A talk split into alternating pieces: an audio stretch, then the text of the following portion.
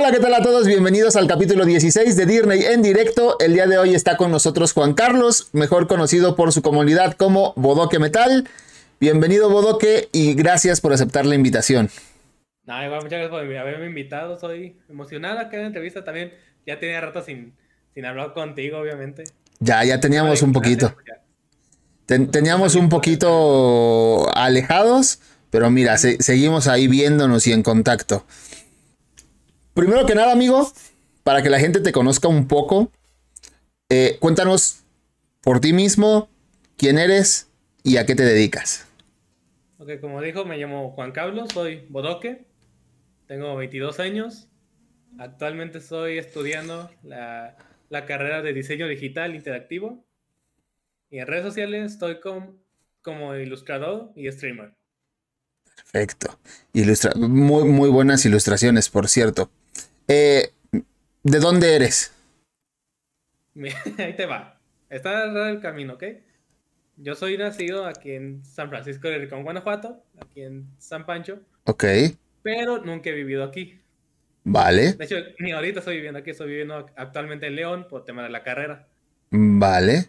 Entonces, donde, yo está mi dirección, mi, mi casa, es en Durango, por tema de trabajo de mi papá como él trabaja de metalurgista de minería, pues a cada rato lo movían hasta que fue Durango donde nos establecimos. Vale. Digamos entonces que toda tu vida la has pasado de aquí para allá y la última, digamos, tu último código postal está en Durango, México. en Durango, exactamente. Perfecto. Yo tuve una temporada así, donde andaba viviendo de aquí para allá. ¿Qué tan, qué tan incómodo ha sido para ti esa, esa transición de lugares? Pues la primera, antes de irme a Durango, yo vivía en Jalisco. Yo vivía en un pueblito que se llama San Martín de Bolaños. Entonces de ahí nos fuimos cuando yo tenía 6, 7 años aproximadamente. Entonces, pues dejar tu casa, tus amigos, pues, ahí sí pegó mucho más. Sí. Porque realmente el viaje hacia Durango, nadie quería, nadie. Y fue un viaje en silencio total. O sea, no había ni música en el carro hasta que llegamos acá, a Durango. Y fue así, acostumbrarte a todo. Pues veníamos de un pueblo a una ciudad. Sí. Que Durango, aunque sea pequeño, pues para ese tiempo nosotros era una ciudad grande. Claro. Comparación. Entonces sí fue bastante difícil acostumbrarnos, sin problemas, dos, tres años, en llegar a acostumbrarnos ya al 100%, yo creo. El tema de. Te, lo pregunto porque, como te decía, a mí me pasó más o menos a la misma edad. En mi caso fue diferente. En mi caso fue de ciudad a un lugar pequeño. Este, me, mudé a Tlaxcala. Sí existe, o eso me dijeron. Eh, otro lado. Eh, probablemente. y para mí lo más difícil, por ejemplo, fue a esa edad poder socializar con, con más niños, porque pues dejé a, todas, a todos mis amigos, a todo mi círculo aquí. Eh, y llegar, porque aparte llegué a mitad de año escolar, eh, fue, fue difícil. Por eso te pregunto, ¿a ti qué tan complicado fue esa transición? Conmigo sí fue complicado porque realmente la, en tema de escuela, yo, a mí me metieron a un colegio pero realmente, en comparación de la primaria en la que estaba, sí era más estricta. Ok. En el sentido de que, o sea, yo tengo, soy imperactivo y de niño se notaba más. O sea, realmente yo de niño no era alguien que molestaba a, los demás. O sea, yo terminaba mi tarea, mis trabajos, me salía. Me iba a los columpios, yo solo. O sea, no molestaba. Entonces, intentaba replicar eso en el colegio. Pues, claro. Me y más siempre me daba yendo por mí a ver. ¿Qué hizo ahora? Sí, me, sí, me imagino. Con los niños fue difícil porque realmente eran pues, morrillos de que relativamente sí tenían dinero. Eran fresas. Ok. Eran fresas los niños. Entonces sí fue como que yo quería, eh, una reto, ¿qué onda? Jugar algo. Y ella, no, vamos a estar sentados platicando, comiendo yo. No se divierte, ¿no? Qué chingados.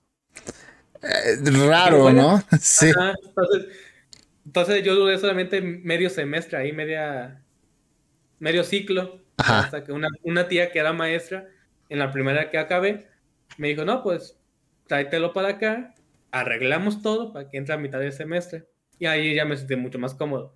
Obviamente sabía que había reglas de que no me salía del salón, pero ya era, fue muy distinto el ambiente en que yo me llevé. Sí, claro. Digo, no, no, no sabía lo, lo que mencionabas de, de, la hiperactividad, pero seguramente hay una diferencia enorme entre una escuela normal, digamos, los que, los que hemos ido a escuela normal, pues conocemos esa dinámica, es un tanto más relajado, aunque haya reglas, sigue siendo un tanto más relajado que en una escuela pues privada, ¿no? Que en el, en el caso como mencionas del colegio. Sí, porque hasta en el colegio me mandaron al psicólogo. Sí. sí. Y ahí fue de meterme chochos. Ya hasta que un tío, o sea, me daban de pastillas para tranquilizarme. Ajá. Hasta que un tío le dijo a mi mamá, ustedes estaban igual de locos y no les dábamos nada. Quítaselas. Ajá. Porque no hay una razón para que me las diera. Ya fue esa, creo que una vez en, aquí en, San Pancho con mis abuelos, mi mamá me dio la pastilla y yo me senté.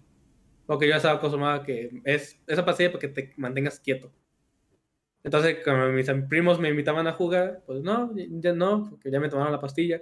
Ahí fue que mi mamá dijo, no, ¿sabes qué? Bye, las pastillas, adiós. Sí, claro, o sea, sí, sí modificó mucho, o más bien sí modificaba mucho tu, tu comportamiento, por lo que dices.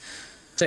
O sea, pasabas de, de estar, pues digo yo, eh, no, no sé cómo, cómo te ponías, pero pues de ser una persona normal, digamos, donde pues, lo, más lógico es que estés moviéndote, que estés alegre, que te estés de aquí para allá, a, solo sentarte y, no hacer nada.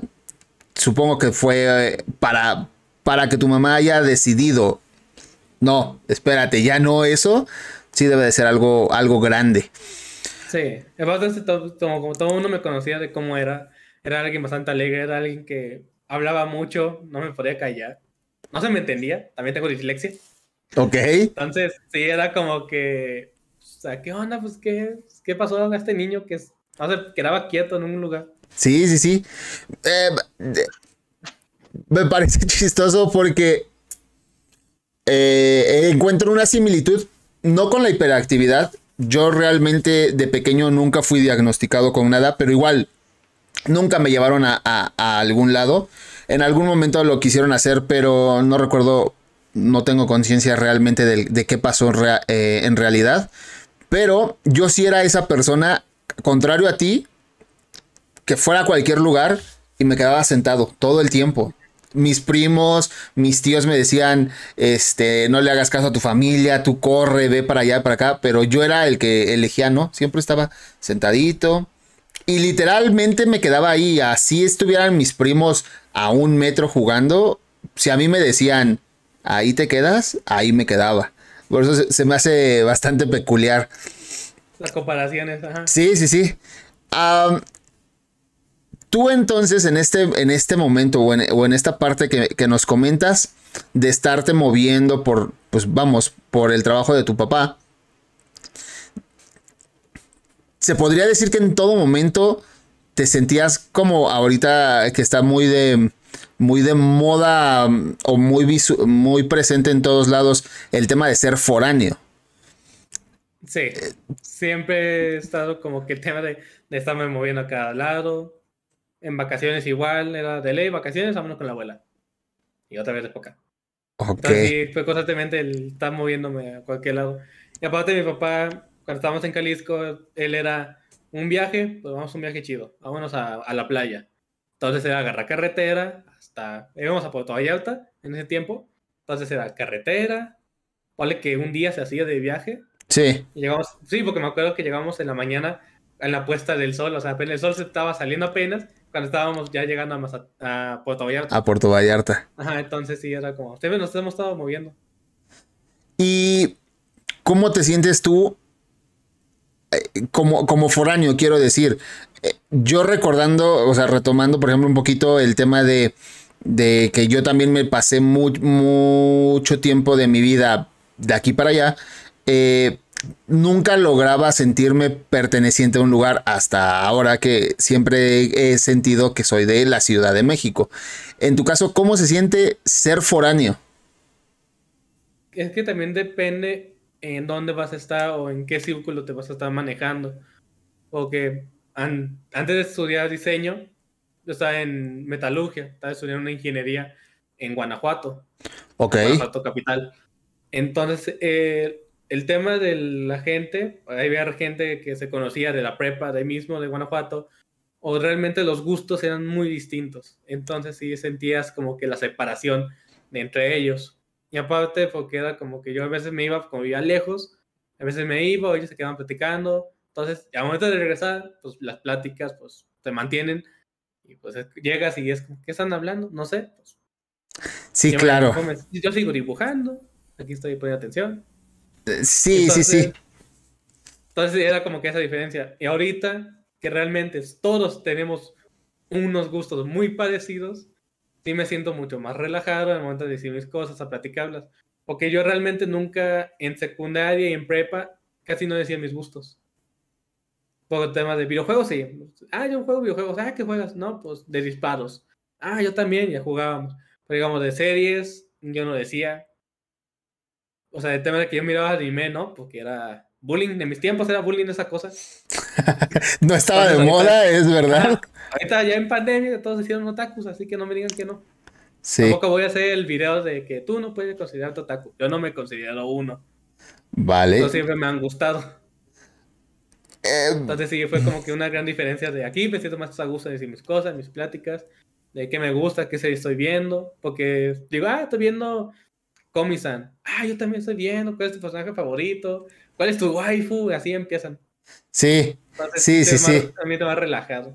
Es que al, final siempre cuando, cuando encuentras ese círculo donde, donde puedes ser tú, cambia radicalmente todo. Eh, gran parte de, de mi, me, identifico en esa parte porque gran parte de mi vida también fue así, donde pues sí, puedes tener amigos, puedes tener bastantes compañeros, puedes estar rodeado de mucha gente, pero justamente no poder ser tú por un tema donde no hay con quién interactuar, está un poquito feo.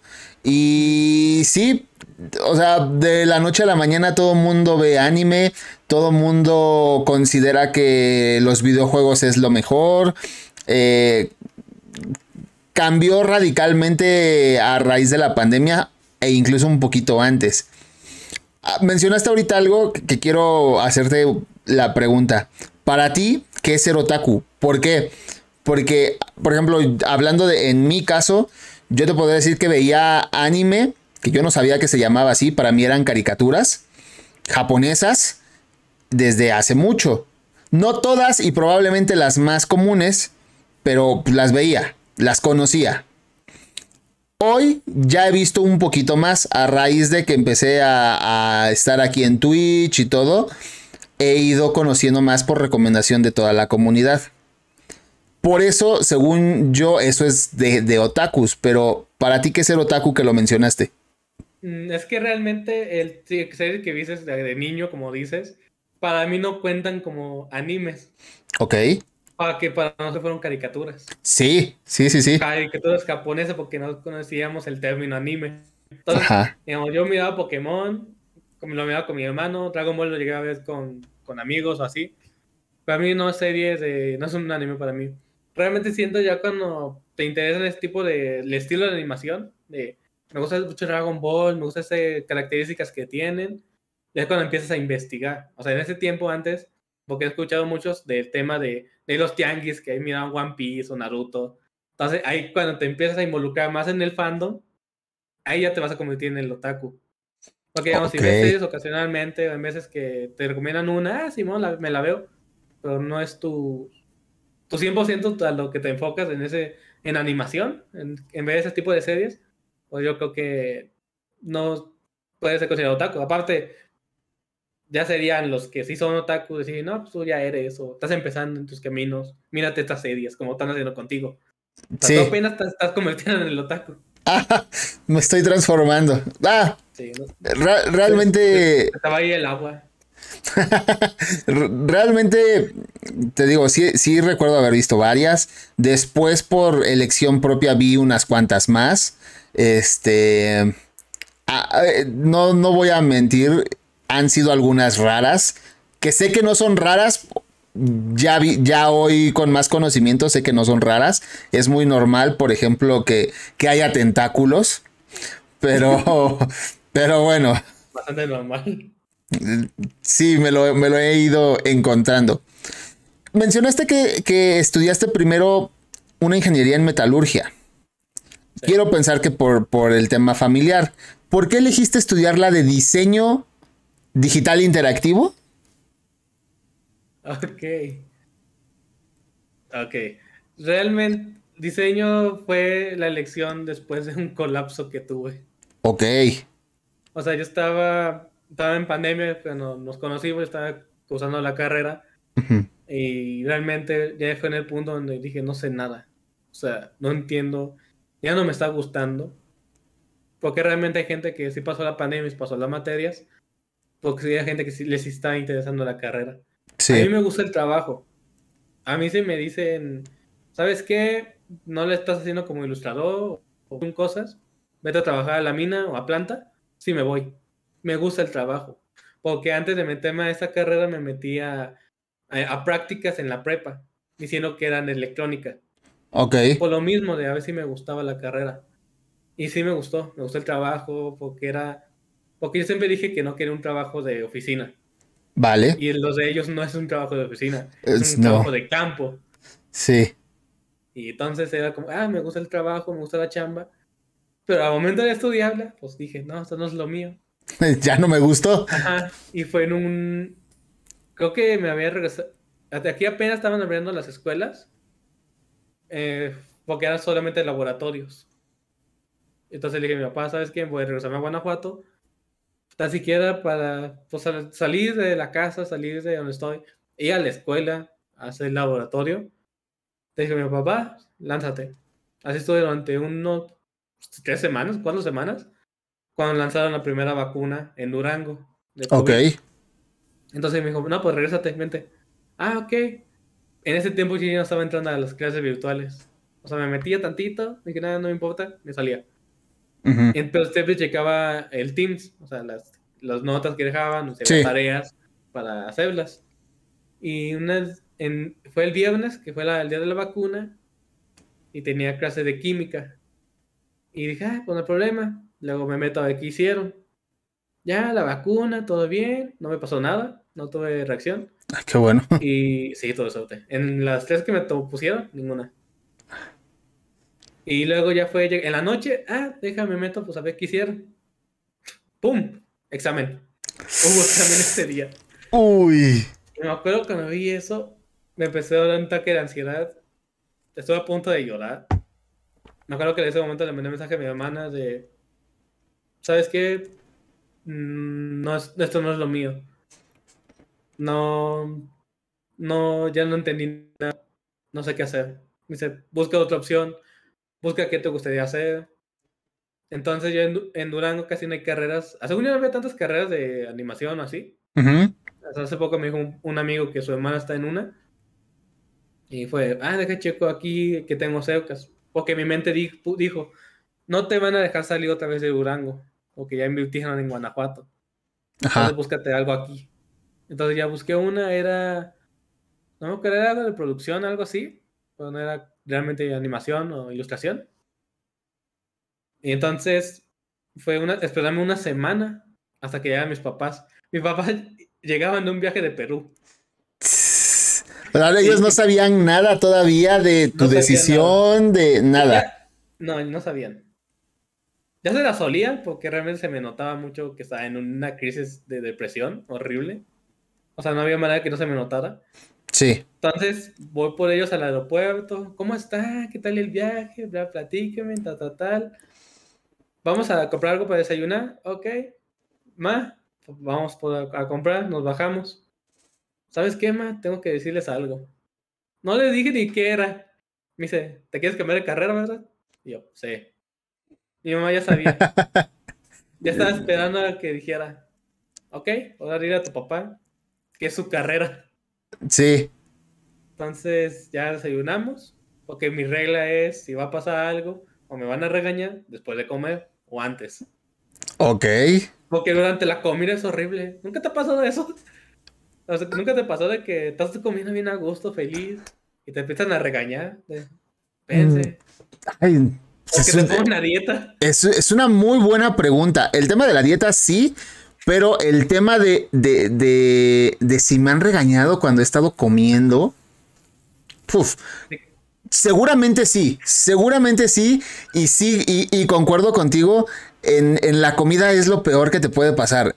Para mí. Te la amargan. Sí, sí, sí. Para mí, como, como imagino que, que es contigo, es sagrada la hora de los alimentos. Cualquier alimento es eh, no, no se toca. Es sagrado, exactamente. Entonces me fue a que desayunábamos, me fui un ratito para preparar las cosas, porque ya había investigado en la universidad aquí en Durango. Ok. de- ya llevaba, llevaba el folleto. Entonces, Preparado. va- sí, o sea, vo- voy bajando. Papá, ¿estás ocupado?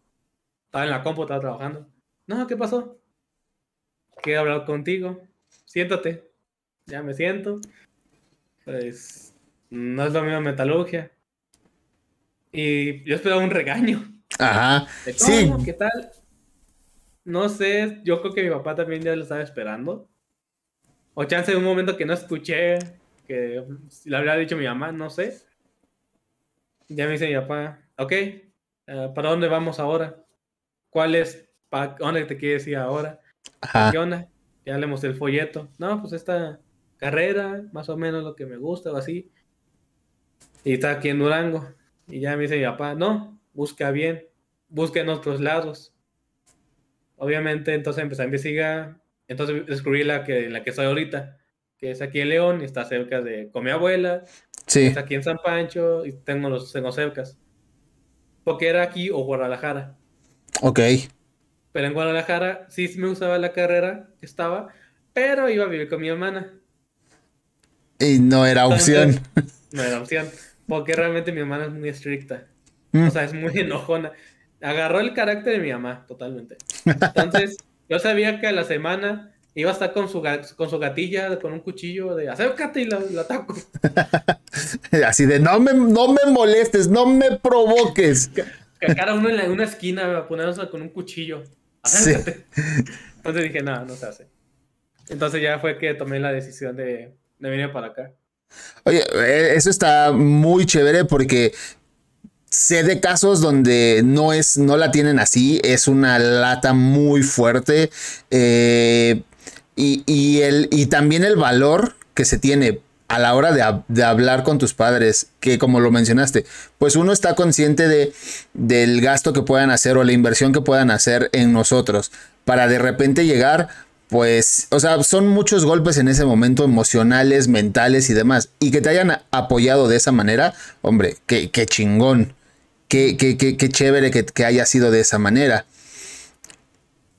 Vale, pasa todo esto, pero ¿cuándo te diste cuenta que tenías que ir hacia allá? Es decir, que te gustaba o que eras bueno dibujando o que esa era la carrera que te llamaba la atención Desde niño. desde pequeño. Se te va a hacer raro, pero desde niño. Yo quería dedicarme al dibujo. Quería ser diseñador gráfico. Ok. ¿Ya sabes qué pasó? Tengo un tío que es diseñador gráfico. Ajá. Y cuando le dije yo quiero ser diseñador, me dijo, te vas a morir de hambre. ah, ok, entonces ya no me voy para allá. Ajá, gracias, Entonces- tío. Ajá, entonces la, la idea de eso se me fue. Yo seguía dibujando en mis libretas, no acá constante como lo hago, lo hago actualmente, pero en mis libretas tenía la historia de Miguel Hidalgo y dos dibujitos arriba. O sea, todas mis libretas estaban llenas de dibujos. En secundaria una vez me metieron a un concurso de dibujo. O sea, siempre estaba dibujando en todas mis libretas, Sí, sí, sí. todos lados, cuando podía. Pero no a nivel de sentarme y voy a dibujar esto. Entonces Ok. siempre me llamó la atención el dibujo. Y obviamente me encantan las caricaturas. Entonces siempre lo he tenido muy en mente, los videojuegos ni se diga. O sea, siempre he estado ahí, pero nunca decidí irme hasta... Sí, claro, no, no, no lo habías considerado, supongo que a raíz de lo que te decía tu tío, y a la hora de tomar la decisión, pues creo que la, la más lógica era esa al final del día. Sí. Y aparte en prepa fue cuando empecé realmente a dibujar diario. O sea, fue por una amiga que encontré en Instagram, que se llama Dimabel, Dimabel12. Saluditos, si es que lo ves, te quiero mucho. Saludos. Porque realmente ella fue la primera que me dijo, pues regresa a dibujar, empieza otra vez. Entonces, realmente sin ella no lo había conocido. Posiblemente hubiera tardado más, no digo que nunca lo hubiera hecho, pero a regresar al dibujo. Porque fue en estas fechas aproximadamente en prepa. De que empecé a dibujar, miraba videos de H. Bruna. Ajá. Él hacía, él hacía videos acá de cómo animar. De hecho, hacía directos en Twitch de, de, anatómicos. Entonces yo me acuerdo de sentarme con una libreta y empezar a, aprender ahí con él al mismo tiempo. el tema que el cuerpo se estira aquí y acá se hacen gorditos. Él decía que había el amigo, el amigo Saquín, un amigo saco, que era así, realmente un, algo así, lo aventabas, así, y pues dibuja las, las esquinas. Digamos, eso está estirado, pero eso está. Ah, está todo ok. Ajá. Entonces fue dibujar así, anatomía también. Él decía, agarran una, un periódico, una, algo así, dibujen encima de él como que formas básicas. Y empiezan de ahí, empiezan a dibujar algo. Es el, el cuerpo del humano. Entonces yo ya tenía una pequeña base de cómo dibujar anatómico. No tan bueno como ahorita que ya estoy llevando mucha anatomía, que realmente ya siento que mis dibujos han cambiado demasiado. De los primeros dibujos que tengo en Instagram, que fue Linktober, mi primer Linktober, a los de ahorita sí es una comparación gigantesca. Vi, es que te digo que, que siempre me meto a, a, ver lo que hace el invitado. algunos ya los conozco más, a otros menos, pero ahí me, me, sirve para ponerme como al día. Y sí, realmente sí hay una diferencia entre los inicios y, la actualidad, que ahorita llegaremos a ese punto porque hay, hay algo que quiero preguntarte, pero hombre, eh, qué bueno que encontraste y que, te, y que estás en este momento en donde te gusta, en, en haciendo algo que es lo que te apasiona, porque al final eh, siempre he creído que eso es lo más importante, hacer lo que te apasiona independientemente de lo que sea. Y a lo mejor, pues en su momento te dijeron, diseñador gráfico, pues, te vas a morir de hambre, pero lo mismo te puedo decir de, de, programadores que el día de hoy puede ser una carrera muy demandada y también se están quedando pues con, con hambre, vamos. Sí, de hecho, sí, porque realmente fue como que ahorita que ya estoy en mi segundo semestre inscrito. Ahorita estoy llevando materias de primero, porque entré en primavera. Entonces mm. tuve que llevar materias de segundo. Y eran programas de, de, Adobe que yo no sabía usar. Entonces éramos una compañera y yo. Fuimos los únicos que entramos en esa vez. Y fue la una maestra con la que llevé esta visualización de información. Creo que así se llama la materia, si no me, mal no me equivoco. Entonces ella sí nos dijo, sé que ustedes no lo han llevado. Voy a estar atento a ustedes si ocupan algo realmente no batallamos nada en acostumbrarnos al programa. O sea, realmente el proyecto final fue una infografía. De hecho, si puedo, te puedo mandar una foto. Pues, para, va, va, va. De Adult Swim. Ok. Esa infografía, ¿sabes el único error que tuvo? Tienes un espacio hueco. O sea, ese espacio vacío que tienes aquí, lo puedes haber utilizado. Fue lo único que me dieron de corrección. En diseño, en todo eso, nada. O sea, porque fueron profesores, el director de la carrera fue, y fue el único que me dijo, ese espacio. E-, ese espacio. de muchos que le decían de que no, estás muy saturado de texto o de estas cosas, entonces fue el único que le, su corrección fue la más mínima. Ah, qué chido, qué chido. entonces fue como que eso, luego se lo mostré a mis papás, el trabajo que hice. Ya ahorita en segundo, en más de los trabajos que han visto mis papás, o lo poco que han visto, más, más que nada mi mamá, es con la que más hablo, ella me ha dicho, ya se nota que te gusta esto. Sí, claro. La, alegría en lo que me lo cuentas, de qué estás haciendo, de que no es un disgusto que lo que haces y se muestra que le estás haciendo mucho cariño. Porque realmente mis trabajos, la infografía, le hice tres diseños. Ok. Uno, uno antes de Semana Santa, antes de la entrega de bocetos. Y regresé después de vacaciones y no me gustaba. No, no me gusta. Voy a hacer otro. Y el, el tercero lo hice una semana antes de entregar. Entonces me metí tres diseños y arriesgándome a no entregar posiblemente. Sí, claro. muchos trabajos los, los, he hecho. Aguántame porque se, se paró un poquito. no sé. No sé, como que se paró algo, pero ya, síguele. Ya, ya regresó este pedo. Te explota algo. sí, no, por favor, no. Sí, entonces actualmente mis proyectos, me hacen uno o dos veces. de hecho, con ese mismo maestro estoy llevando este, fundamentos del diseño. ¿Cuál sería fundamento? No me acuerdo los nombres. Soy muy arriba para los nombres de materias. Entonces, estoy viendo, está enseñando o los programas de Adobe y todo eso. Ajá. Pues yo ya lo sé usar a la brava. Sí, claro, como. Digamos que en una semana vamos a hacer este trabajo para una semana, o sea, dos clases. Yo en la primera clase ya lo tengo hecho todo. Es que ya, ya lo dominas, por así decirlo, ¿no? Ajá, exacto. Y ya en vez de la segunda clase va a ser inmenso. O hago otro diseño. Para quitarme el tiempo, porque no me va a dejar ir. Sí, sí, sí, sí. Estoy haciendo diseños o así. Entonces ya. De hecho, ahorita el último trabajo que hice con ella fue poner tu cara en un póster de película o de serie. Ok. Entonces, no, no sé por qué dije, ¿y si lo hago de Jeffrey Dahmer?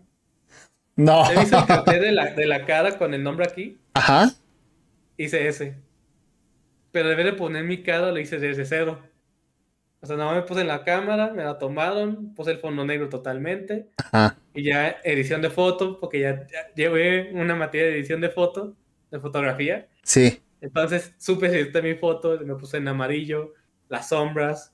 Digamos aquí que se me nota, ya todo claro acá. Entonces lo hice muy parecido, casi igual. Al, al de Domer. Al de cambiado todo. O sea, solamente el póster lo sigue de referencia. Sí, claro. Oye, ¿y cómo? Yo no soy diseñador, ¿vale? Yo soy desarrollador de software. Y recientemente me di cuenta que en muchas carreras, si no es que en todas, tienes que ser creativo. Por mucho que parezca que solo son código, como por ejemplo en, programación. Eh, pero todo el tema de, por ejemplo, todos los gráficos de mi canal, de, YouTube, de todo, lo he hecho yo. Uno, porque no me alcanza para pagarle a un diseñador.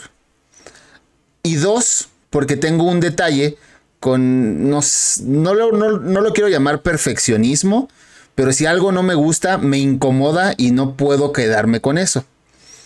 A lo que voy, yo para llegar al logo de mi canal que tengo ahorita y que me encanta, me tardé, sin mentirte, como año y medio. Y en ese año y medio hubo como ocho diseños que uno no tiene nada que ver con el otro. Nada, absolutamente. Contigo, que me comentas que, que lo haces varias veces, pues para que estés totalmente convencido. ¿Cómo, ¿Cómo, lidias con esa parte de perfeccionismo o, de, de, de, querer que todo quede bien, digamos. Mm, algo que aquí nos manejan mucho realmente, el diseño para quién va, no, no va para ti, va para el público que quieres llegar.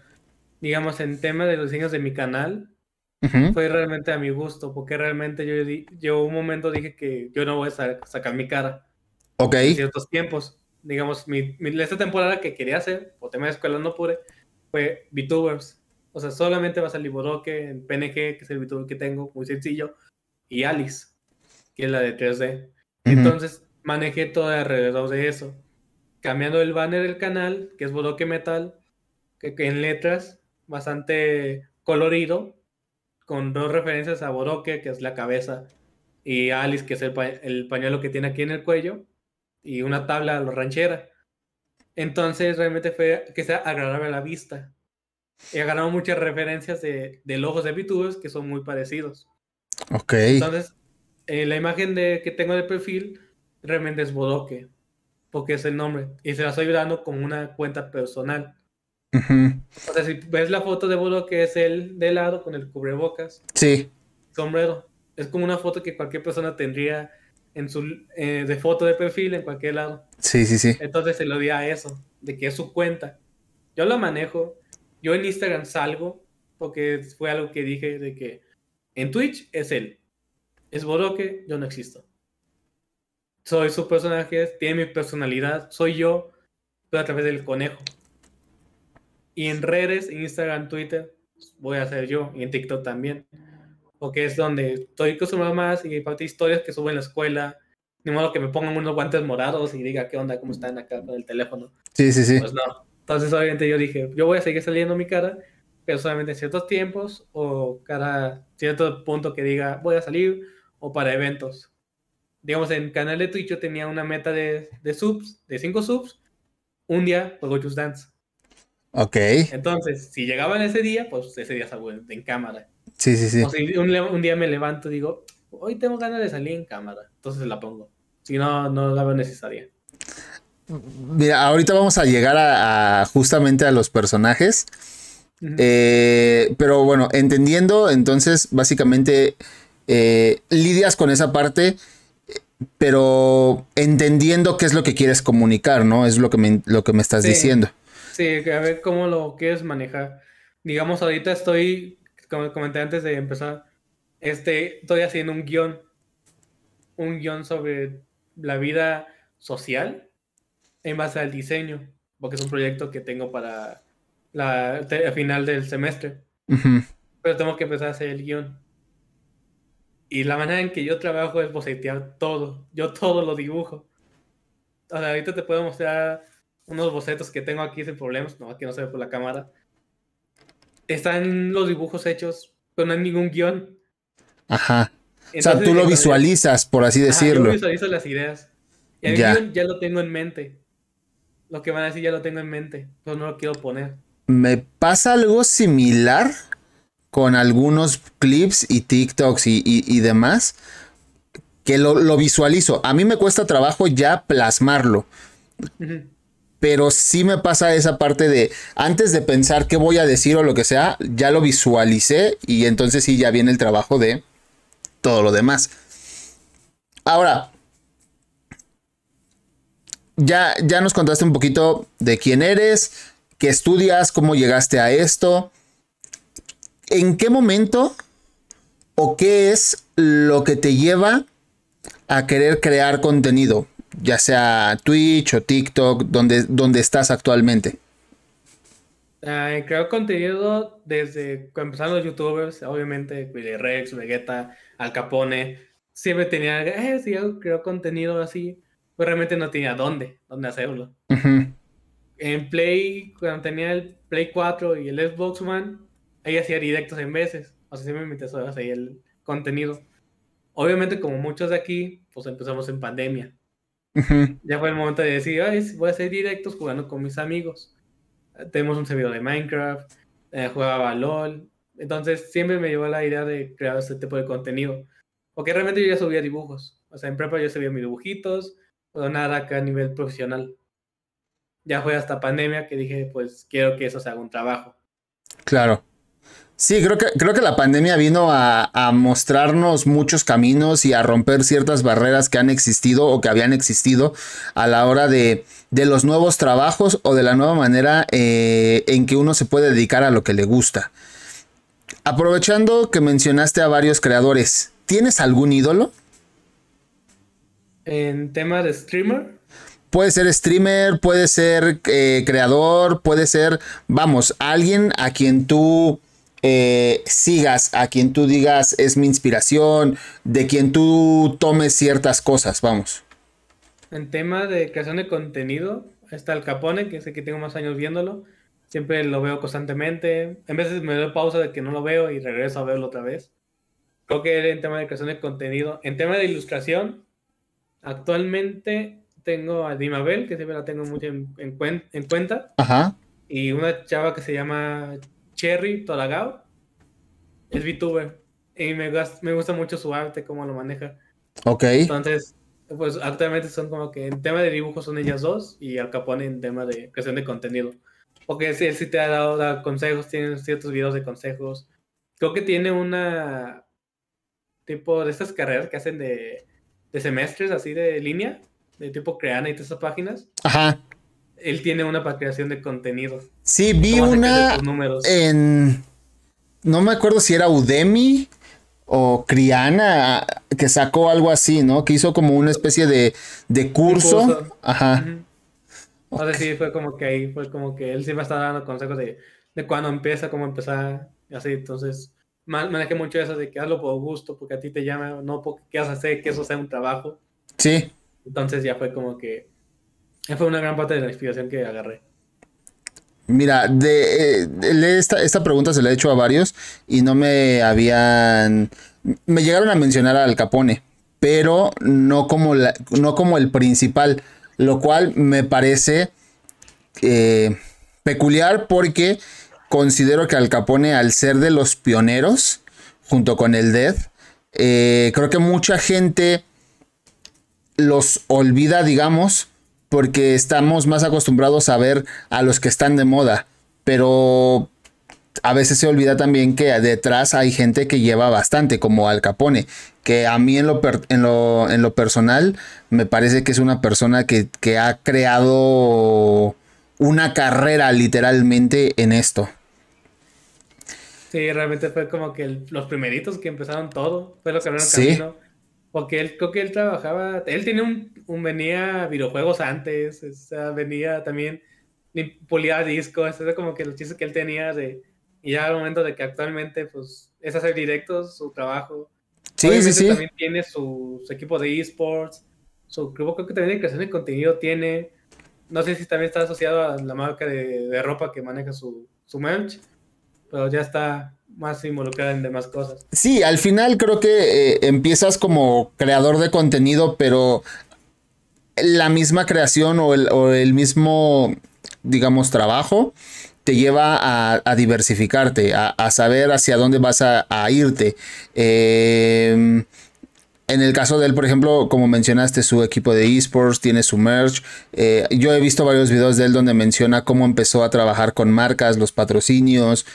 Eh, en lo personal me parece y yo aspiraría a tener ese tipo de, de trabajo sin demeritar a nadie porque al final no, no conozco a los demás, pero de lo que han compartido algunos, específicamente en México, Al Capone me parece de los más top, sin lugar a dudas. Sí, pues ya tiene una carrera que, que lo respalda realmente. Sí, Sí, sí, sí, definitivo. Oye, y. Ok, escuela. Eh, las actividades que mencionaste, que el tema del taller del cómic, el tema de, los deportes, bueno, el taekwondo, los directos, todo, todo el tema de las tareas. ¿Cómo distribuyes la carga de trabajo de todo eso para darte el tiempo de rendir como estás rindiendo en cada uno de esos puntos? En tema de escuela la tengo muy tranquila porque yo realmente yo no llevo dos materias, porque ya las llevé en el semestre pasado, que fue redacción universitaria y tutorías, porque igual dejan tareas. Entonces, digamos, yo de 7 a 9, de lunes a jueves, tengo ya sea taller de cómic o taekwondo. Entonces, en ese tiempo, checo, ah, ok, tengo tareas de estas materias. Déjame pongo a hacerlo, déjales empiezo o dejo las páginas de búsqueda de investigación, ahí las dejo abiertas, ya para regresar de taekwondo, las hago. Mi meta siempre es dejar lo mínimo de tarea el, para el fin de semana, porque me voy con mi abuela. Ok. Y aparte tengo la suerte de que muchos de esos trabajos, digamos en dibujo, son actividades del, dentro de la escuela. O sea, mm. ellos no dejan tareas, a comparación de otras.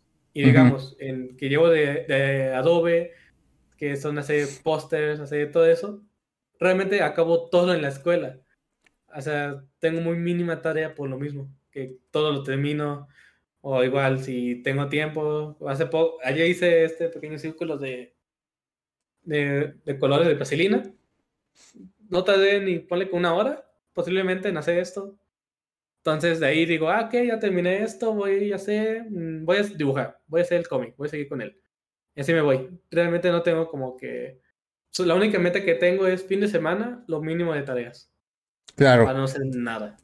Porque me conozco. Si, si me voy con mi abuela, no voy a hacer nada. Y así tengo demasiada carga de tareas, no voy con ella. Ok. Porque es como que para enfocarme aquí solo, hacer lo que tengo que hacer. Claro, sí, sí, sí, sí. Digamos que tienes la ventaja o, la habilidad de, de, ir avanzando y conforme vas teniendo la, el espacio, vas avanzando el resto para la meta súper clara. Fin de semana es mi descanso, el resto de la semana es trabajar en, en todo lo que tengo que hacer, ¿no? Sí, hasta cuando dejan la tarea estoy pensando qué, qué voy a hacer. Digamos, el, la, la de Foráneo, la historia de Foráneo, la dejaron el, el otro miércoles anterior a este. De hagan el grupo, van a hacer la animación. ¿Es un stop motion o de fotos? Ah, ok. Tenemos el equipo y ya. Y en esta plática también que, oye, ¿qué vamos a hacer? Ya una idea para el tema. Y yo dije, foráneos. Ah, ok. Entonces ese día tuvimos unas pláticas el miércoles. Saqué la libreta y empecé a bocetear. Empecé a dibujar en lo que me daban la plática. En lo que estabas escuchando. Ajá. Entonces terminé el dibujo completo, se los entregué y le dije, ¿qué es esto? La historia completa, ya boceteada, de lo que vamos a hacer. Ajá. Y el guion, dame cinco minutos. La mitad del guion ya lo tenía hecho en media hora. Ok. Entonces, como yo ya tengo la historia ya narrada, ya tengo qué vamos a hacer, qué va a pasar entonces fue, pues en ese momento, deja, veo que empiezo a hacer, que empiezo a dibujar. Obviamente si tienen opiniones, díganmelas, qué vamos a cambiar, qué podemos agregar. Claro. Así, entonces, realmente el, el, primer guion que tenía en mente, o mi mente tenía, era muy personal. Porque había una escena que quería hacer en Guanajuato. Ok. el tema de la segunda carrera. Ajá. Entonces sí me dijeron, eso ya es muy personal. Ya decides si tú lo quieres hacer o no. Sí. Entonces fue como que, mm, ¿sabes qué? No cambiemos esta parte, lo quitamos y agregamos algo nuevo. Entonces, eso apenas lo hice hoy, el agregar lo nuevo, ya quitando lo que ya había puesto. Pero manteniendo la, la idea del, del cortometraje, de la animación, solamente se cambió el guion. Entonces, si tengo tiempo libre o sé que no voy a hacer nada en unas pláticas así, empiezo a ver de tarea o que puedo seguir avanzando. Ok, no, es, es que está, está muy loco esa parte. Y, mira, la pregunta que te quiero hacer está relacionada un poquito. Eh, ¿Qué dificultades, si es que las has encontrado,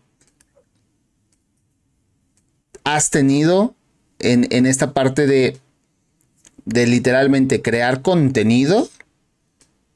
Ya sea eh, en Twitch, ya sea con tus dibujos, y cómo has lidiado con ellas. Mm, la máximo son mis decaídas de tema de depresión. Yo tengo depresión de hace bastantes años, aproximadamente ocho años. Yo tengo depresión, pero nunca me había ido a diagnosticar hasta pandemia. Ok. Porque siempre lo he tenido. Entonces, realmente he tenido bajones, que es como que la última fuerte fue cuando falleció un tío. Porque me acuerdo que estábamos el primer semestre y me acuerdo que la primera cosa que me levanto y me llegó una llamada de mi mamá. ¿Sabes qué? Pasó esto. Tenía clase y dije, ¿sabes qué? No voy a meter en ninguna clase hoy. Dejé el teléfono y me acosté. No quiero hacer nada. Entonces dije, no, ¿sabes qué? Levántate. Haz algo. Entonces, antes de, porque tenía tarea que entregar para el día siguiente. Dije, ¿sabes? No, levántate. Tienes que hacer el programa, porque te lleva programación. Tienes que hacer el programa. Es para mañana. ¿Sabes qué? Pues vete a la tienda, vete y despégate. Agarra aire. Vete, come y a trabajar. Siempre he tenido bastante golpes de, de, bloqueos artísticos, que se les llama. Sí. También iba a tener un bloqueo artístico porque empezaba a dibujar y no me salía nada. Hasta que vi el dibujo de una amiga, de un personaje muy sencillo. De hecho, si has visto los últimos dibujos que hice, hay un bodoque chiquito. Sí. Ojón, cabezón y cuerpo chiquito. Un diseño muy sencillo. Y ella tiene su personaje que se llama Masita. De hecho, si viste uno en una Masita. ajá, es masita. Entonces, en el dibujo de que tengo de carne asada, de boloque chiquito con ella, esa es masita. Es su personaje. Entonces, cuando vi ese personaje, me enamoré de ese personaje, del diseño muy sencillo, y dije, tengo que hacer esto. Entonces, otra vez, ahora sí, con inspiración, ah, empezamos a tirar. Y algo, si tienes bloqueos, digamos, ni no tanto de nivel depresivos, porque sí bastante pesados, digamos, en creatividad. Yo, escuché mucho en eso en videos. Sale tu zona de confort. Salte de ahí. Digamos, si yo estoy acostumbrado a dibujar cartoon, ok, voy a empezar a dibujar anatomía, a practicar anatomía. Salte lo que ya estás acostumbrado a hacer. Entonces, en el bloqueo me salí a, dibujar algo mini, algo kawaii, algo a masita, el diseño de masita, sí. Entonces fue, ok, cambia tu estilo a esto y empieza a hacer algo. Entonces realmente busca una manera de salirte de lo que, en donde estás. E, eso está muy, muy, muy loco. Y mira, lo, que acabas de decir me, me, sirve bastante. Porque últimamente yo me he sentido así como, como con un bloqueo mental. Y, y lidiar con eso a mí me ha costado bastante. Casual, ahorita tu respuesta así. ¿Qué es lo que te hubiera gustado conocer, saber, antes de aventarte al tema de, del, diseño y al tema de streamear? ¿Qué me gustado saber antes? En tema de streamear, de que iba a ser difícil. Porque realmente lo que vemos es de gente ya con gente viéndolos y así.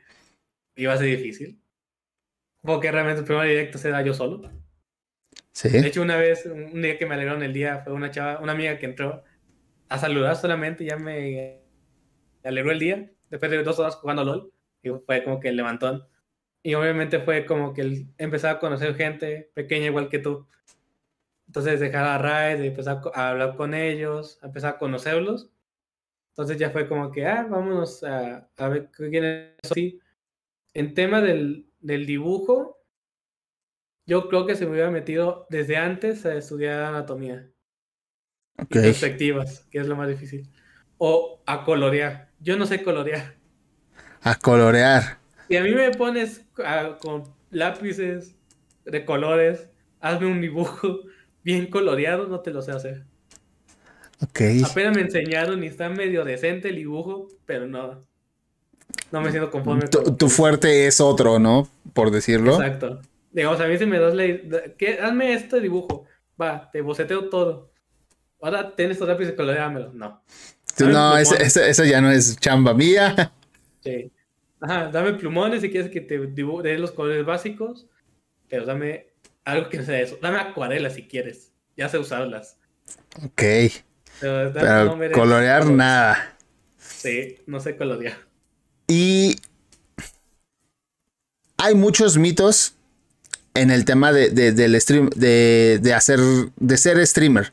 Que ahorita lo mencionaste. Lo, sencillo, lo que normalmente cualquier persona pensaríamos es súper sencillo. Solo prendes la cámara y ya estás. Pero ya que estamos de este lado, pues nos hemos dado cuenta que no. ¿Cuál es el mito que has escuchado sobre esto ¿Y cómo lo, lo, desmentirías? El mito. Ajá, si es que has escuchado algún mito ah, de, sobre streamer que hayas escuchado y cómo lo desmentirías. Mm, pues siento que, que es, es, algo fácil, es algo sencillo. El tema de dedicarte a esto y realmente no lo es. Es constante trabajo, porque obviamente muchos de que, ah, seguro si prendo directo vas a tener igual de números como Sprint o, o. No, mijo. Ellos tienen carisma, tú no. entre, entre tantas cosas. Sí, entre tantas cosas, tú no lo tienes. Ellos tienen años haciendo esto. Si revisas los primeros directos de ellos, no, son horribles. Sí. Entonces, si me das los primeros gameplays de, ellos, es una voz muy vacía, muy, hola, aquí estamos haciendo algo normal, o me mataron. A comparación de ahora, que son más expresivos, que son más, más todo, que ya, se saben manejarse ante el público, realmente parece que es un... es como un nivel comedia, se podría decir, del manejo que hacen ellos. Sí. Así de, yo hago tal, así de, del premisa remate que realmente tenemos que aprender eso del tema de nivel comedia en estructuras, porque es, es platicar constantemente, está cabareteando con el público. Apenas, apenas digo, yo, yo no, no he tomado ninguna clase de eso, pero apenas eh, lo estaba analizando justamente y lo encontré muy parecido a, como me lo estás mencionando, al tema comedia, al tema stand-up, al tema de estar platicando, de cómo empezar y cómo terminar para poder mantener la atención. O sea, son, son una serie de cosas muy grandes que en efecto uno tiene que aprender o estudiar para poder aplicarlo. Sí, digamos yo algo que tengo un chiste en el canal porque yo un vato que es furro. Ok. el general.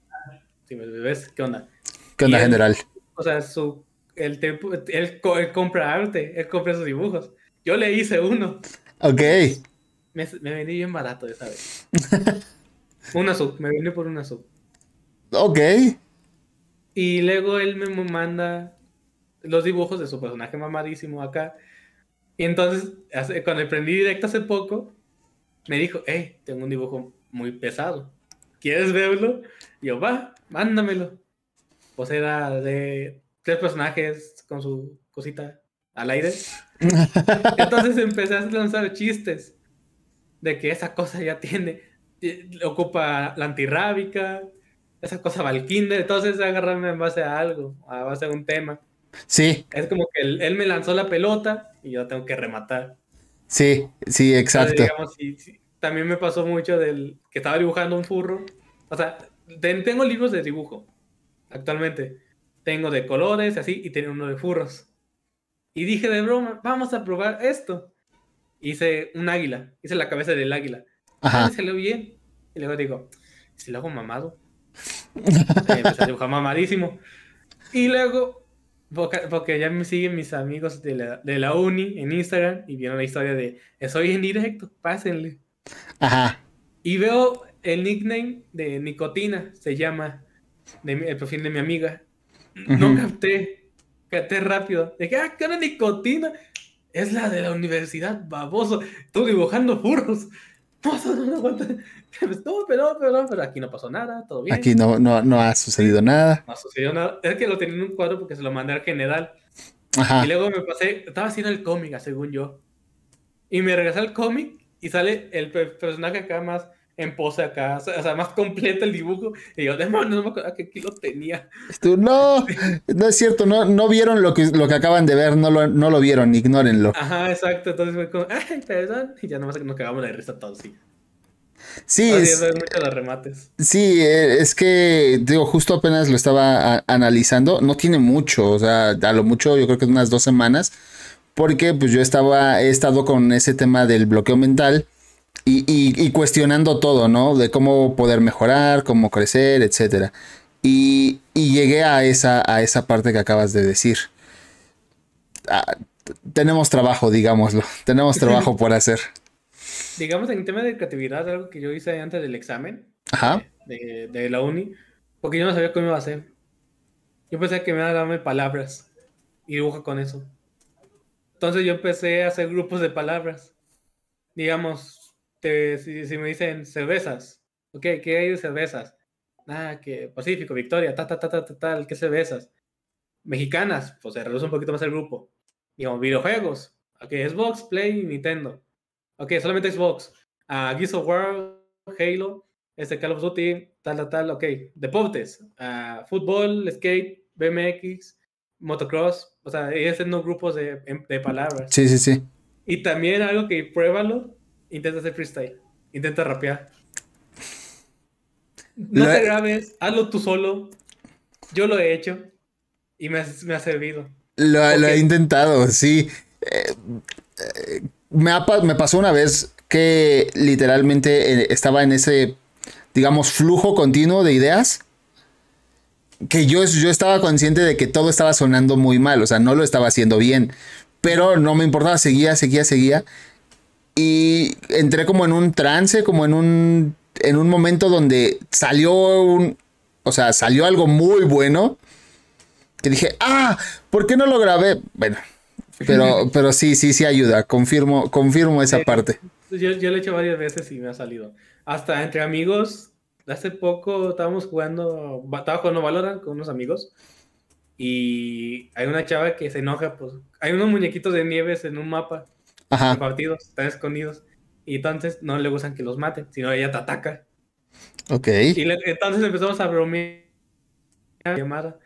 Y empezamos a cantar la de Gadi, la de Gary vuelve a casa. Ah, Gary, sí, sí, sí. Entonces yo empecé a cambiar la letra de, de Tamalito, perdónalo a él, él no sabe lo que hace. Si quiere lo sacamos de la llamada y empecé a sacar la canción. Ahí em- empezó la improvisación de Bodoque. Exacto. Y luego también en segundo semestre, en primer semestre que llevé, llevé storytelling. Son libretos. Sí. Entonces la historia que yo hice fue de pingüinos, pingüinos cholos. Ok. Y, y me acordé del príncipe de Bel Air. Y entonces el intro empecé en Pingüilandia. Yo nací y crecí comiendo todos los atunes que podía pedir. Así me fui. Empezaste. Empecé a hacer la canción. Hasta ahí llegué a lo que me acuerdo. Así y, te, y empecé a agarrar ritmo. Y dije, si me piden una canción ya la tengo. Y no, no te me la piden. Ya. Aquí está. Ajá. Cada rato estoy intentando como cristalear cuando estoy aburrido. Entonces, constantemente tengo el cerebro, el pensamiento moviéndose. Sí. Siempre tengo la pequeña silla girando en pensar cosas. Que, que creo que ese, ese es el detalle, justamente. El, el que aquí esté trabajando para que flu- fluyan las ideas, fluyan las ideas. Exacto. A ver. Hemos, hemos platicado un poquito ya de, de la de todo el tema del dibujo, de la universidad. Pero vamos a hablar tantito. Bueno, tengo la curiosidad sobre las herramientas. ¿Cómo es tu setup? ¿Cómo, ¿De qué está compuesto? ¿Cómo? Vamos. ¿De foráneo? De foráneo y si quieres también cuéntanos del el, el original o el... Sí. Eh, actualmente es una laptop que solamente tiene un Ryzen 5, un Ryzen 5 3600, algo así era, que no tiene tarjeta gráfica, Ok. y mi tableta de dibujo, que es una Wii Canvas de monito, Ajá. que fue lo único que me traje, y también mi Nintendo Switch, por tema de hacer directos aquí jugando, Ajá. y una capturadora de las más básicas, Sí, sí, sí. y me ha funcionado bastante bien. Entonces, el único que tengo, obviamente, tengo mi teclado y mi, y mi ratón. En temas de ilustración, tengo un montón de plumones, un montón de colores y un montón de hojas. Lo, lo básico, digamos, para y aventarte. libretas de por montón. Te- ya me acabé dos libretas. Y voy para la tercera. Es que sí, supongo. Digo, no, yo no, no soy de, de dibujar. Lo he intentado porque me llama la atención, pero soy malísimo, entonces lo, lo dejo. Pero sí, me imagino que debe ser bastante. Sí. Hay algo, bueno, número uno, ¿hay, ¿existe otro setup?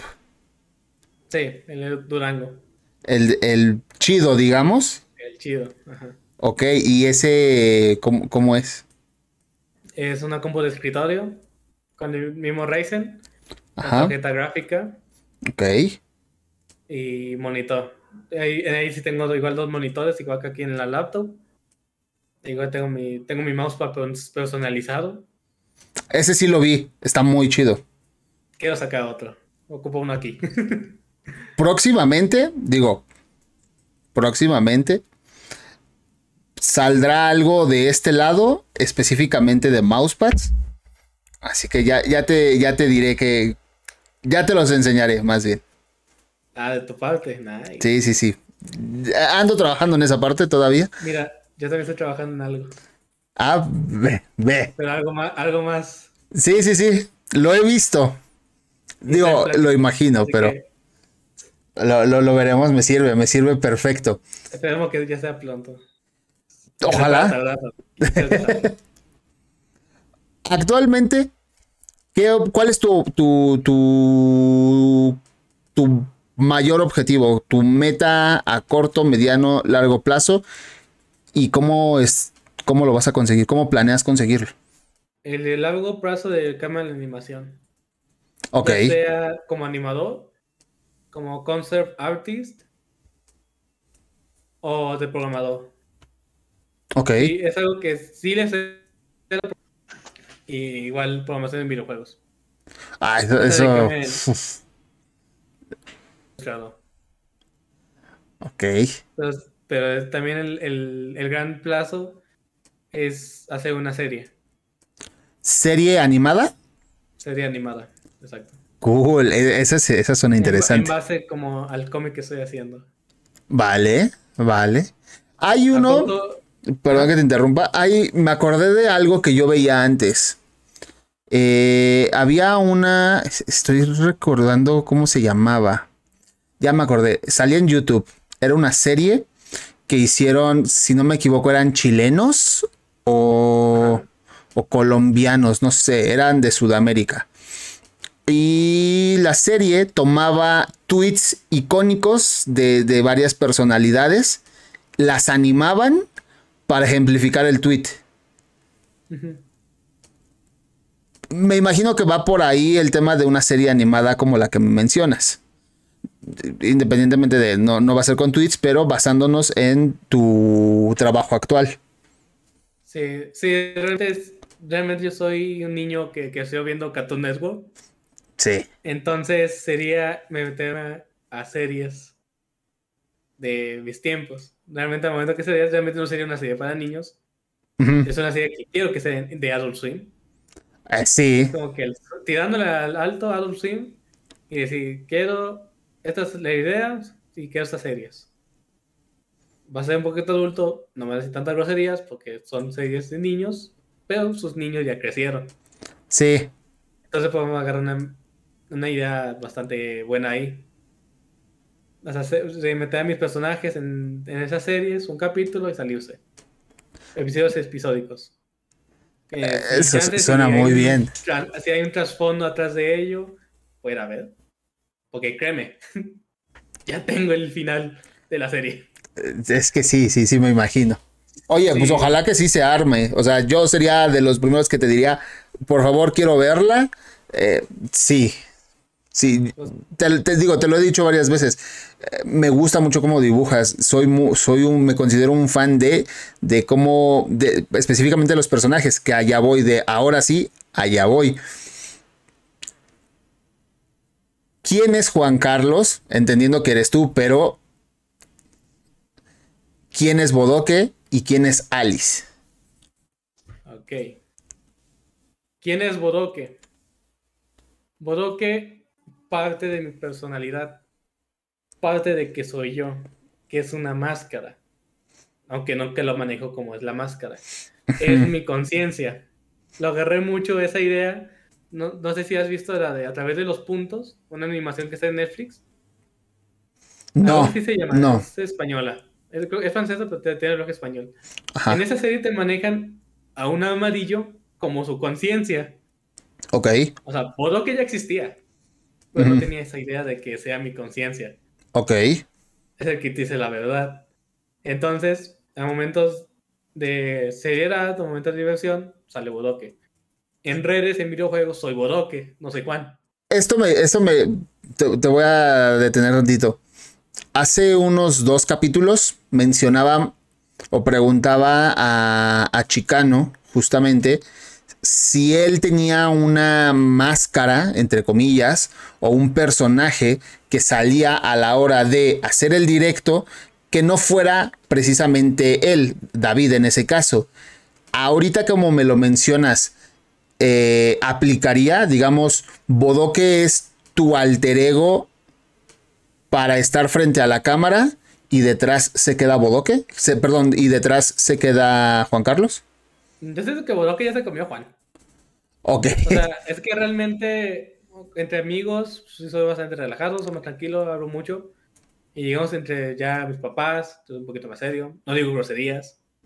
ya, ahí ya entra Juan. Es como que si saco a Bodoque me van a regañar. Bodoque aquí descansa. Sí, descansa, toma unas vacaciones. No me quieres ver. Date.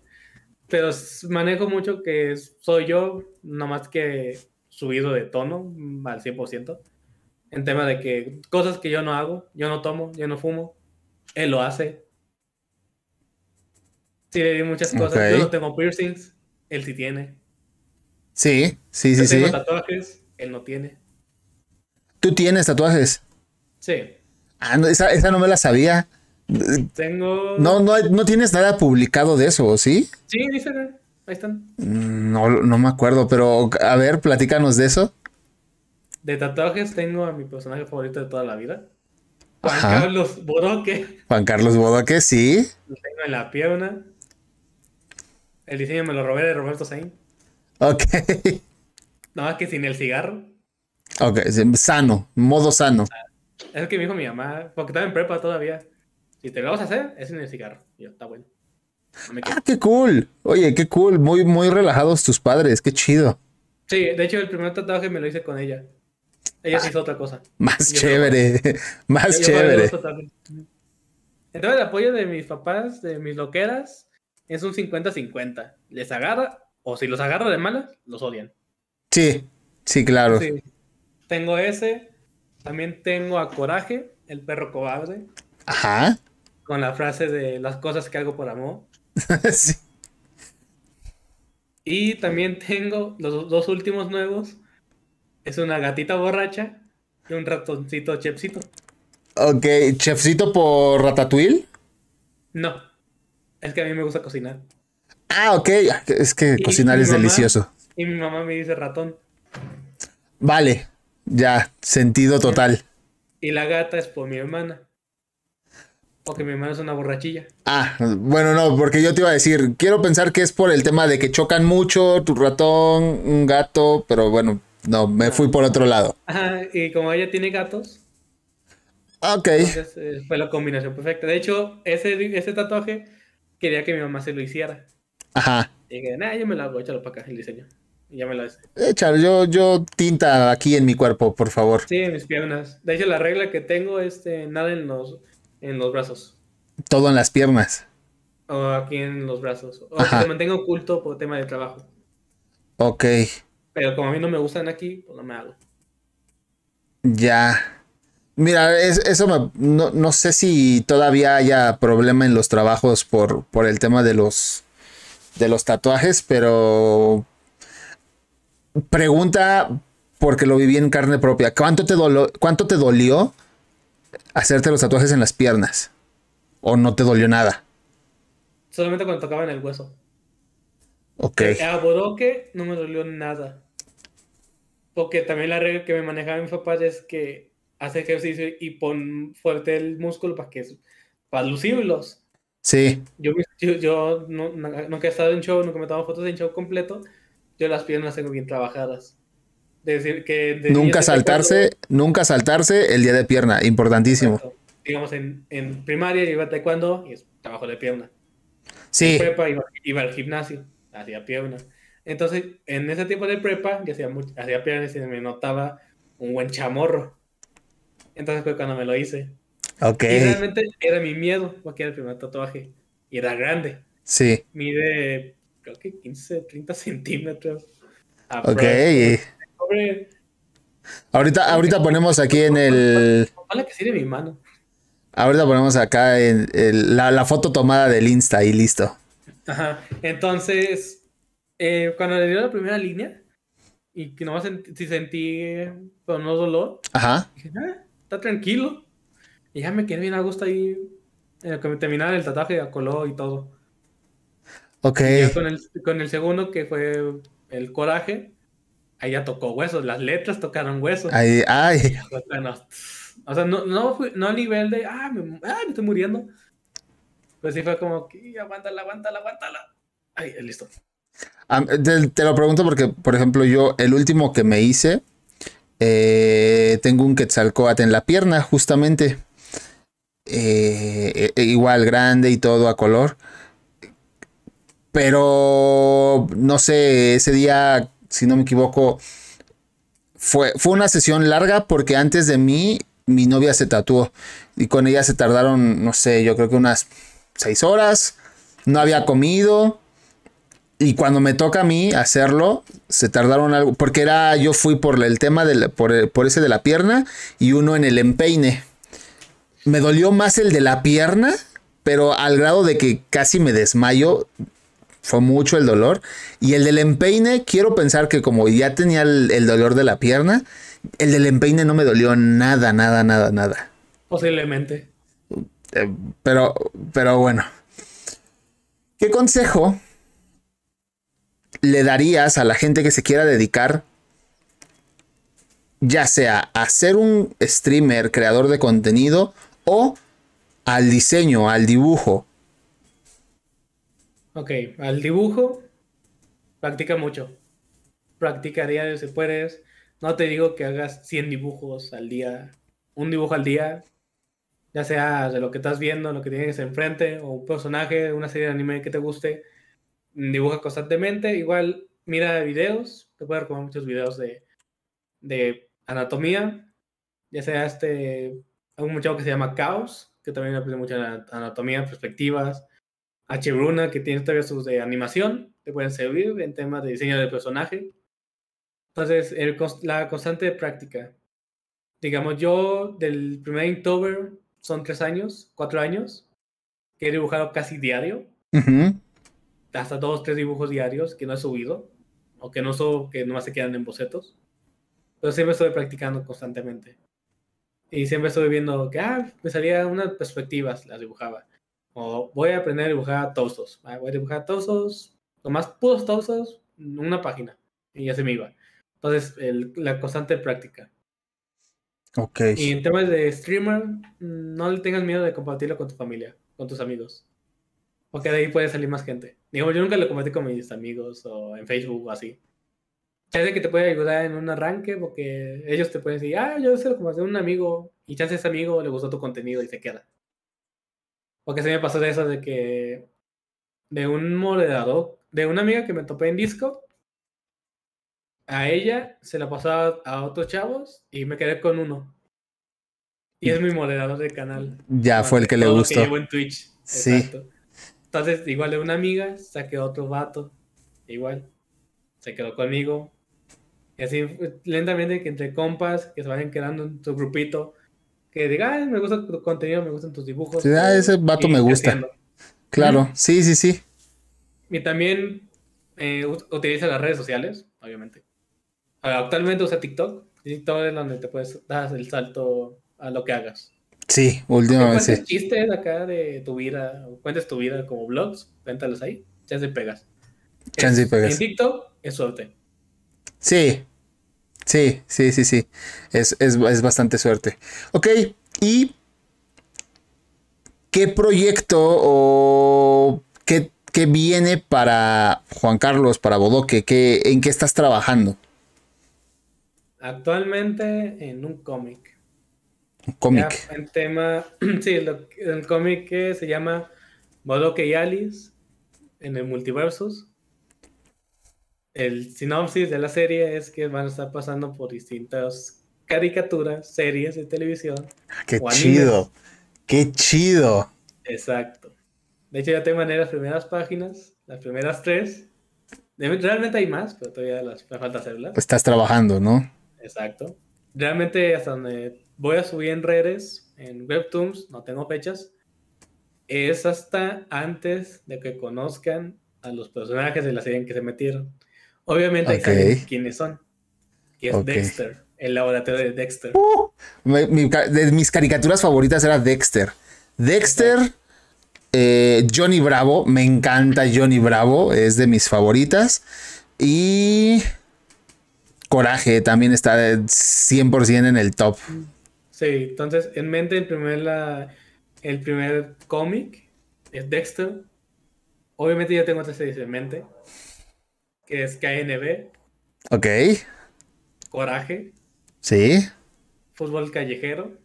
Sí, también. Sí, sí, sí. Sí, sí, sí. Esa y un especial de Halloween. Ok. Pero el especial de Halloween no sé con quién hacerlo. Se me antoja Robot Chicken. Robot, ok, sí, sí, sí, sí. South Park. Hombre, South Park también suena bastante interesante. Sí, porque realmente el chiste sería, digamos, en caricaturas de ese estilo de KNB o así, abuelo que se lo voy a manejar, es un disfraz, no te molestando. Porque no es humano. sí. Entonces, manejárselo así. Y ya tengo la idea del episodio de Halloween, Apocalipsis Zombie, una escena a Bodo que le dan en la oreja y todo, ah, no pasó nada y Bodo que muriéndose por dentro. ok. Pues mira, quiero ver ese, ese cómic. Me recuerda mucho. Eh, tengo una amiga que igual es ilustradora. Bueno, em, amor. ¿Mari Carmen es ilustradora o es diseñadora? ¿Qué hace? Y se está especializando en ilustración de animación. Ya. El, staff me está pasando la información. Eh, tengo una amiga que es ilustradora. Luego te voy a pasar su, su, página por, por, si te gusta o algo. Eh, y está como tú. Ella empezó como diseñadora, se está especializando en, en ilustración, no, en ilustración y animación. Igual está muy, muy cañona. En lo personal es de los, de los diseñadores que he conocido e ilustradores de los más cabrones. Y también eh, algo me contó apenas de que iba a sacar algo en Webtoon, ahorita que me lo dijiste. Entonces me acordé, mira, quiero, quiero ver a, las aventuras de Bodoque y Alice, 100%. 100%. de ese estilo. De hecho, hay una que no sé si lo haga. Con Jeffy Dover. Uy. Sí, sí. hay muchas cosas, que, series que me puedo meter. Digamos, si es que llego a hacer anime, el cómic no va a ser cómic, va a ser manga. Ok, ajá. Entonces, no, ya sería que yo los, haga a mano y con tinta china los haga. Porque estoy aprendiendo a dibujar en tinta china. Ok. Entonces, digamos, si quiero meter a, Boku no Hiro, a lo mangaka, aunque va a ser más difícil, va a ser más tardado, pero siento que claro. es un muy buen detalle, como que al agarrar el estilo. Es que, digo, yo como veo tus dibujos, creo que ya tienen un estilo muy interesante y, bueno, más bien muy bueno. Y sería muy interesante verlo como en otro estilo los personajes. Creo que te quedaría excelente. Siento que en tema de estilo, o sea, de que hagan los cambios, siento que será muy difícil porque son distintos estilos de dibujo. Sí. Digamos, a Dexter tuve que buscar su, su personas, su lista de personajes, su concept art de, de facciones, de caras, porque digamos, los ojos son sus lentes. Sí. Su boca está conectada con la nariz. Y está chiquito, es, es una forma cuadrada que tiene el personaje. También iris son círculos técnicamente en el dibujable. Sí. Entonces, sería más fácil que yo los adaptara a mi estilo. Ya. Digamos, el tema del anime, chance, sí hacerlo con esos rasgos, los ojos, las caras que son triangulares. Sí pero tan, dándole mi estilo, de cómo yo dibujaría a los personajes a mi estilo. Ya, ya, ya te y obviamente dibujarlos con tinta china, con plumilla, le da un estilo muy diferente. En tema de los bordes y así. Entonces ya daría una comparación bastante buena de que estos son mis dibujos y así yo los dibujo a ellos. Así tenemos que verlos. Así yo dibujo a Deku, yo así dibujo a Naruto, a Luffy, o sea, así los dibujo yo. Ese es mi estilo hacia ellos. Ok, eh, mira, lo, tenemos que ver. Lo tenemos que ver. Y ojalá que, no, que no falte mucho para eso. Vamos a pasar. más bien, acabamos con esta última. Ya la sección de preguntas, digamos. Ya estamos llegando al final. Hay dos dinámicas. Súper sencillas. La primera eh, es. Recomiéndanos tres animes. ¿Puede ser mangas? Mangas, lo que tú quieras. Ok. El primer manga que voy a recomendar, todavía no lo acabo, es Oyasumi Pum Pum. Ok. Es una historia bastante triste, pero el arte es hermoso. El realmente el personaje de Pum Pum es un pajarito, un diseño ultra sencillo, pero alrededor de él son personas. Vale. te vas a encariñar de ese pequeño pajarito. Ok, ok.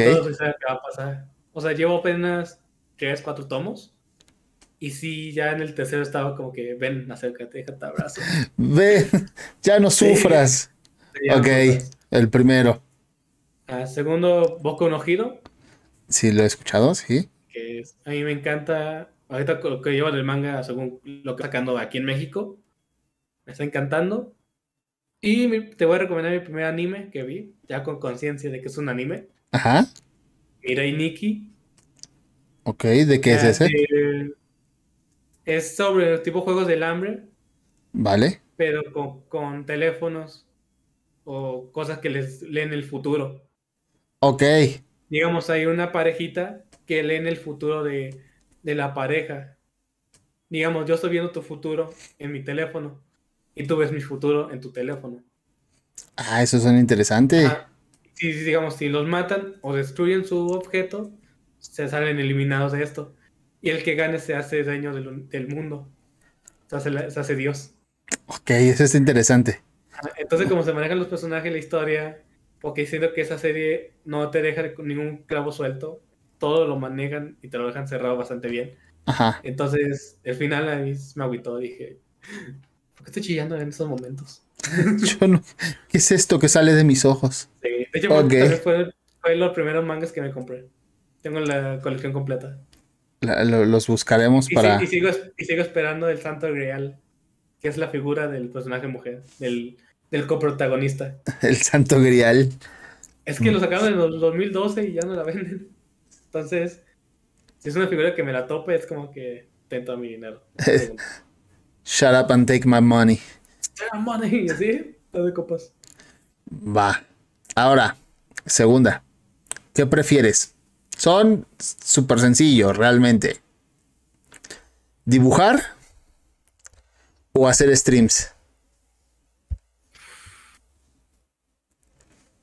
Dibujar o hacer streams. Yo creo que dibujar. Dibujar. Sí. Mm, sí, sí es creo. algo que hago constantemente, es algo que me gusta hacer realmente. Y es algo que he compartido en directos. Mi amor hacia el dibujo. Entonces yo creo que me quedé con el dibujo. Te quedarías con Más dibujo. lo que estoy estudiando, exacto. ¿Triunfar como artista? O sea, artista de, de dibujo o como creador de contenido. Artista. Artista, sí. Porque sería eh, dejar plasmado historias. Sí, El, el poder decir, esa serie que estás viendo yo la hice. O yo hice el concepto de este personaje. Ah, mira, esa no lo había pensado. Dibujar en papel o digital. Digital. Digital, Mm. Realmente eso es donde termino mis dibujos. En papel son bocetos o solamente hago líneas. ok. No, dos, en vez de ni dos coloreo con plumones. Entonces son como que no me mis ideas. Ya. Minecraft o LOL. Minecraft. Minecraft. Ma- Minecraft está en una parte de mi corazón de que eh, me aburro del mundo, me quiero alejar de todo, me voy a Minecraft. Sí, sí, sí, sí. Valorant o Fortnite. Valorant. ¿En Fortnite Para mí serio? está muerto. Sí, para mí ya está muerto. Ok. Es que yo tengo jugando desde las primeras temporadas. Yo también. Entonces yo crecí con Fortnite, lo dejé en la temporada 5 6. Regresaba en ocasionalmente en las el segundo capítulo regresé cuando salió el Mandalorian. Sí. Me gustó otra vez el juego. O ya la última que ha sacado, ¿no? Me intentó eh, regresé cuando modos en construcción. Pero el tema del Age Matchmaking, de que te toman con gente de tu nivel gente pro, es como que a mí ya no, porque realmente mi cuenta, pues, es una cuenta de nivel 1000. Y ya te toman como que eres bueno. Ya, como Antes un no pro. pasaba eso, te tocaba con gente mala, gente muy buena. Sí, random. Ajá, exacto, prefiero que es eso. Igual en Call of Duty prefería eso totalmente. Actualmente, el Skill Matchmaking fue lo peor que pudo haber existido. Pues, y lo siguen haciendo. Sí, lamentablemente. Rock o banda. ¿Para qué? Para la vida.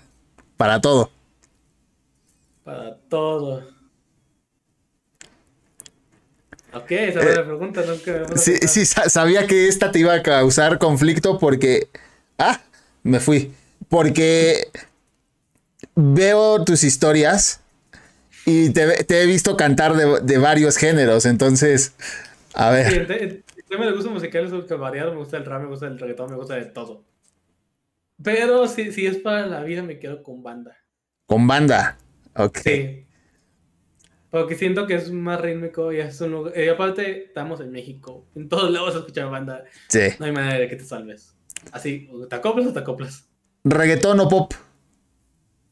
Reggaetón. Reggaetón, sí. Sí, sí, sí. Totalmente. Y la última, la última, y creo la más difícil de las que elegí. Alice o Bodoque. ¡No! ¡Mis hijos! ¡Ah! Alice o Bodoque. O sea, a nivel de me tengo una pistola y tengo que matar a uno. Sí. Es que a Ali le tengo un cariño. Uno vive, el otro no, básicamente. Es que, es que realmente Ali salió de un amor de primaria.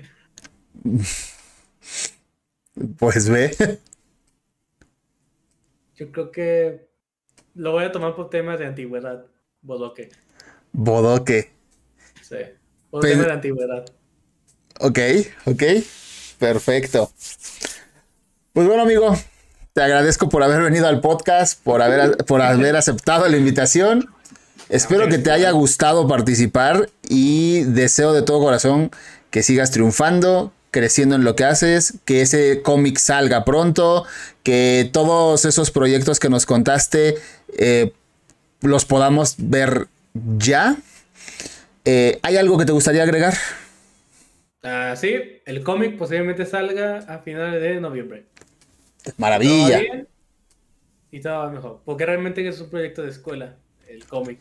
Ok. Y como no sé cómo va a ser, porque me acuerdo que en el otro semestre pusieron los, el cómic en, en la escuela. Ajá. Entonces no sé si también van a hacer eso aquí también. Si no lo hacen, lo subo ya sea a finales de noviembre o a mitades. Vale. También, no sé si este a finales de este año, no creo, o hasta el siguiente. Esperemos ver camisitas, camisas de Bodoque y Alice Perfecto. y unas sudaderas. Yo, ya a mí apártame desde ya un modelo de cada cosa, por favor. Ah, Sí, ya, ya estuve en, plat- en pláticas y hay luz verde, solamente que pues hay fila. Así que Ok. tengo que esperar. Ok, ok. Me, me parece de maravilla. Ujú. Por último, y antes de despedirnos, por favor déjanos tus redes para que la gente te pueda seguir, puedan ver tu trabajo y dónde, dónde te encontramos. En todas las redes sociales, es algo que me evité de problemas, en todas estoy como Bodoque Metal, en absolutamente todas. En Twitter, en Instagram, en Twitch y en TikTok, que son las redes que yo más manejo. Qué buena onda. Yo no, yo no encontré mi nombre de usuario disponible. Es que, es que realmente el mío pues, no, no tiene como que, o sea, el Bodoque sí, porque hay otros streamers que se llama, uno se llama Ali Bodoque, Sí, pero realmente el Bodoque Metal no hay. hombre, de maravilla. Y digamos, Alice Metal tampoco hay. Ve- velo apartando por cualquier cosa, ¿eh? No le pienso hacer una red social propia. ¿No? Ah, bueno. Que se me tiene más trabajo y no quiero. Sí. Bueno, pero Sí. tenerla ahí de reserva por si algún día, Chance de Instagram solamente. de maravilla. Pues nada, gracias a todos los que ven y escucharán este podcast. Nos vemos la que sigue con más y mejor. Chao, chao. Y se la lavan, se me